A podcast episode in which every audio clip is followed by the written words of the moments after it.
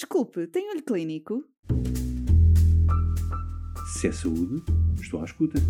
Atualidade científica para profissionais de saúde? Quero, Quero ouvir.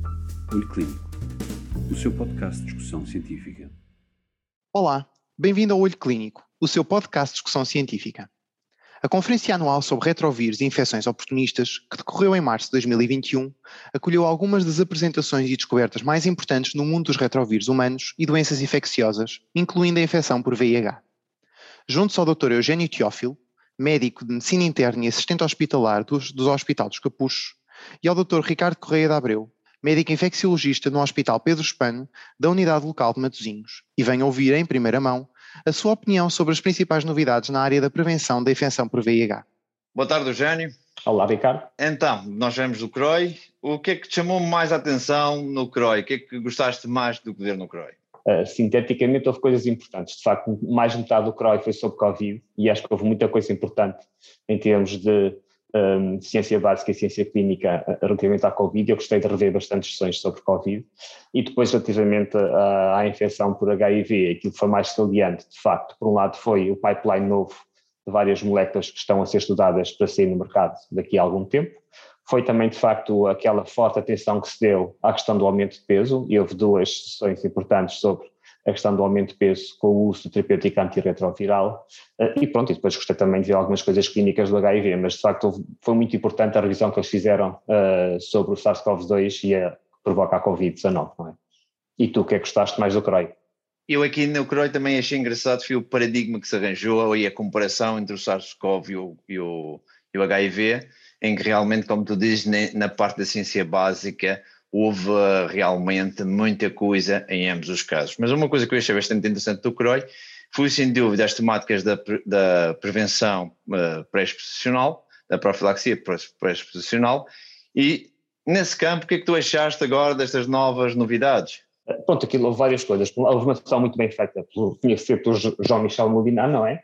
Uh, ele teve mais ou menos cá o pai da PrEP na Europa uh, e, portanto, o, ele definiu e fez uma exposição muito boa. Portanto, falou do paradigma que nós já conseguimos, não é? Que é a utilização da TDF-FTC como quer diário, quer on demand para a profilaxia pré-exposição, para a PrEP, mas depois abordou também aquilo que hoje em dia vai ser o desenvolvimento. Portanto, nós, para além do, do TDF, FTC, já temos também agora a aprovação para homens para o TAF FTC para PrEP, mas surgiram moléculas que, dada a sua semivida muito boa, vai-nos permitir fazer uma revolução na PrEP. Isto porquê? Porque continua a ser muito importante as pessoas dizerem uh, que, mesmo por motivos sociais, e nós temos aquele hábito de pensar que toda a gente tem uma casa e tudo mais, mas há muitas pessoas vão ver, têm em casa, partilham ambientes e, portanto, não querem ter Uh, nada que as identifique ou como estando a fazer profilaxia pré-exposição, ou no caso dos infectados, como estando infectados com HIV, portanto não querem ter medicamentos em casa. E, portanto, os comprimidos, por vezes, tornam-se importantes que as pessoas têm ter a exposição, ter os comprimidos consigo em casa. Portanto, há muitas pessoas que estão a pensar nesta questão das terapêuticas parentéricas para fazer profilaxia pré-exposição e, obviamente, também para a terapêutica do HIV, como uma forma de se libertarem deste peso que é andarem com a medicação uh, consigo atrás e uma forma de, obviamente, poderem uh, ser reconhecidos como estando infectados. Portanto, em termos dos novos fármacos, temos, obviamente, formulações novas daqueles que nós já usamos e temos, de facto, as novas classes que apareceram. De facto, os inibidores da transcriptase reversa uh, e da translocação, que, pela sua formação, pela sua semivida fantástica, não é?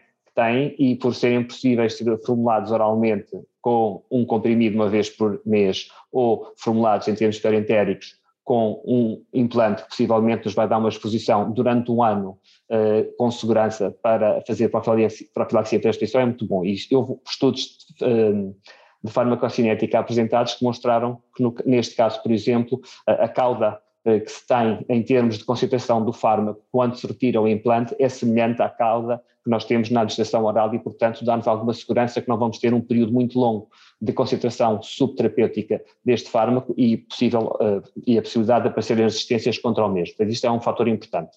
Depois temos também agora o aparecimento dos inibidores da maturação e dos inibidores da captação, que estão um pouco mais avançados, fármacos, sobretudo no caso da captação, que já foram, uh, já estão em fase 2 de estudo, foram apresentados, têm eficácia já em, em doentes multiresistentes, foi um estudo bastante pequeno que foi feito, e que tem uma sobrevida muito boa. E, portanto, este último da captação que está a ser desenvolvido vai permitir, em termos uh, de aplicação subcutânea, uma injeção subcutânea de 6 em 6 meses também. Portanto, isto será algo fantástico. O que acaba por ser muito importante na adesão dos dentes, como tu dizias, sem dúvida. Nos dentes, sim. É, porque se nós começamos a ter formas parentéricas que são mensais, por exemplo, eh, vai ser complicado porque nós não sabemos como é que os nossos sistemas de saúde se vão organizar para ter uma ida maciça de pessoas que querem fazer profilaxia para exposição ao hospital de dia para fazer injeções, não é? E depois também algumas destas coisas precisam de uma rede de frio especial e, portanto, seria importante. Por outro lado, também um dos fármacos que já está uh, a ser utilizado no tratamento, portanto, uma associação do iododo integrado com o não nucleósito injetado, uh, foi muito bom a notícia que houve já no fim do ano passado que uh, esse iododo integrado injetado mensalmente é superior ao TDF-FTC. Nesse ensaio fala-se até de superioridade em relação à terapêutica oral. Sim, mas ponto, o ensaio foi feito para não inferioridade, portanto podemos dizer que é não inferior. Sim, mas fala-se até de superioridade. Na tua opinião, o que é que poderá estar por detrás dessa superioridade? É a adesão, obviamente, desde que se começou a fazer profilaxia para exposição uh, com o TDF-FTC, vários estudos demonstram que desde que as pessoas tenham o equivalente de quatro tromas semanais dos sete dias da semana de TDF-FTC, as pessoas não se infectam. E, portanto, é quando entram naquela margem que têm concentrações que demonstram que as pessoas estão a menos de quatro dias da semana o TDF-FTC que começa a haver os casos de infecção. Portanto, isto é uma questão da adesão. E, portanto, se a pessoa, de facto, e muitas pessoas às vezes têm vidas um bocado caóticas, e, portanto, é capaz de ser mais seguro elas irem uma vez por mês fazer uma injeção do que garantirem que todos os dias tomam a medicação. Uh, a questão da PrEP on Demand. É um conceito bom, mas tem que ser tomado em conta como sendo um conceito para pessoas que têm uma vida muito organizada, porque assim, uma pessoa que tem encontro sexual faz logo quatro comprimidos TDF-FTC, portanto não pode ter duas PrEP on Demand uma semana que já excedeu o número TDF-FTC, que são sete por semana, que é um por dia, portanto, e já estamos a entrar a nível da toxicidade, portanto isto é complicado isso acontecer.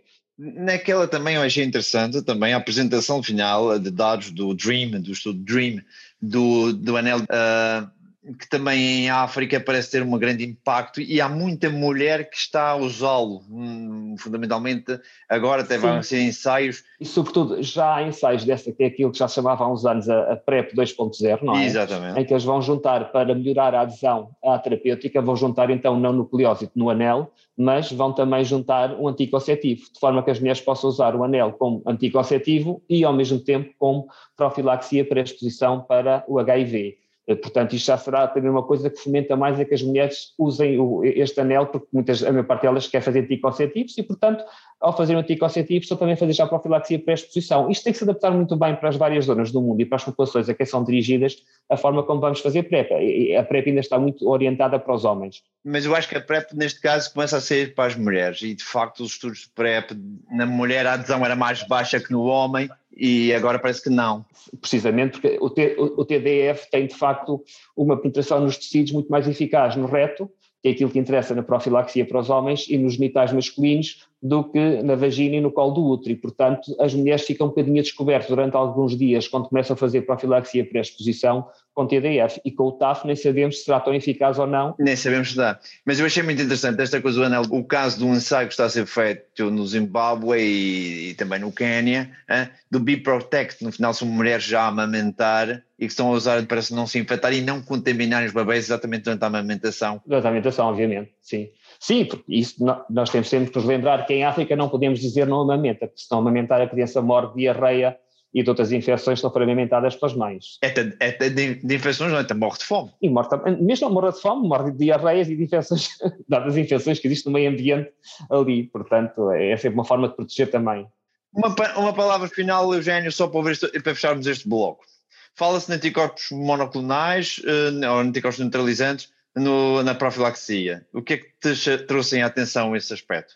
Sandra Calmi apresentou lá na sessão dos novos fármacos, mas já, já nas outras sessões se falaram de anticorpos monoclonais, é um, é, um, é um setor que está a avançar bastante. De facto, os anticorpos monoclonais, os novos, que já têm uma semivida nova, mas sobretudo os novos manipulados para prolongarem a sua semivida, poderão ser administrados também de seis em seis meses. Obviamente isto aqui poderá ser um pouco mais complicado do que no caso do inibidor da capsidação, que é uma injeção subcutânea, este tem que ser endovenoso, portanto permite, tem que ter um outro tipo de estrutura para fazer a gestação endovenosa. E, sobretudo, também ter a certeza que não vai ser um anticorpo monoclonal que vai chegar, porque já vimos que os todos os estudos com anticorpos monoclonais só com anticorpo, regra geral, não funcionam bem. E, portanto, vai ter que aceitar, ter uma associação de vários anticorpos monoclonais que atuam, atuam em zonas diferentes do invólucro do vírus para conseguirmos ter uma cobertura para os vários subtipos de vírus que estão em circulação, não é? E, portanto, isso vai ser importante vai levar um tempo, temos a questão de facto, depois em termos práticos, como é que vai ser possível distribuir, porque as sedes tais têm que estar, uh, têm que ter um armazenamento em frio e, portanto, temos muitos países onde não há uma rede de frio para guardar esses produtos, sobretudo para irem para fora das grandes cidades, não é? Então, olha, acho que em termos de profilaxia pré-exposicional temos uma excelente conversa, vamos fechar então este período uh, dizendo que ainda há muito para andar, mas também já há muito a começar eu acho que as próximas notícias e os próximos uh, eventos na área de, nesta área vão ser muito importantes. Não sei o que é que tu achas. Acho que sim. Vamos levar alguns anos a termos estes novos, não é? Porque a maior parte destes novos fármacos vão levar ainda 5 para aí anos a chegarem à, à utilização da prática diária, não é? Da capacitação está agora em fase 2, portanto tem que fazer fase 3, são para aí 3 anos ou mais Sim, o inibidor da transcriptase reversa e da translocação, eh, esse possivelmente, dois ou três anos, poderá estar acessível para nós podermos começar a usar tanto a terapêutica como na profilaxia pré-exposição. Pronto, concordo contigo. Vamos ver o que é que nos diz os novos anos. Encontramos depois, num próximo bloco. Obrigado. Até à próxima. Um abraço, até, já. até já. Se é saúde, estou à escuta. Atualidade científica para profissionais de saúde? Quero, Quero ouvir. ouvir. Olho Clínico o seu podcast de discussão científica.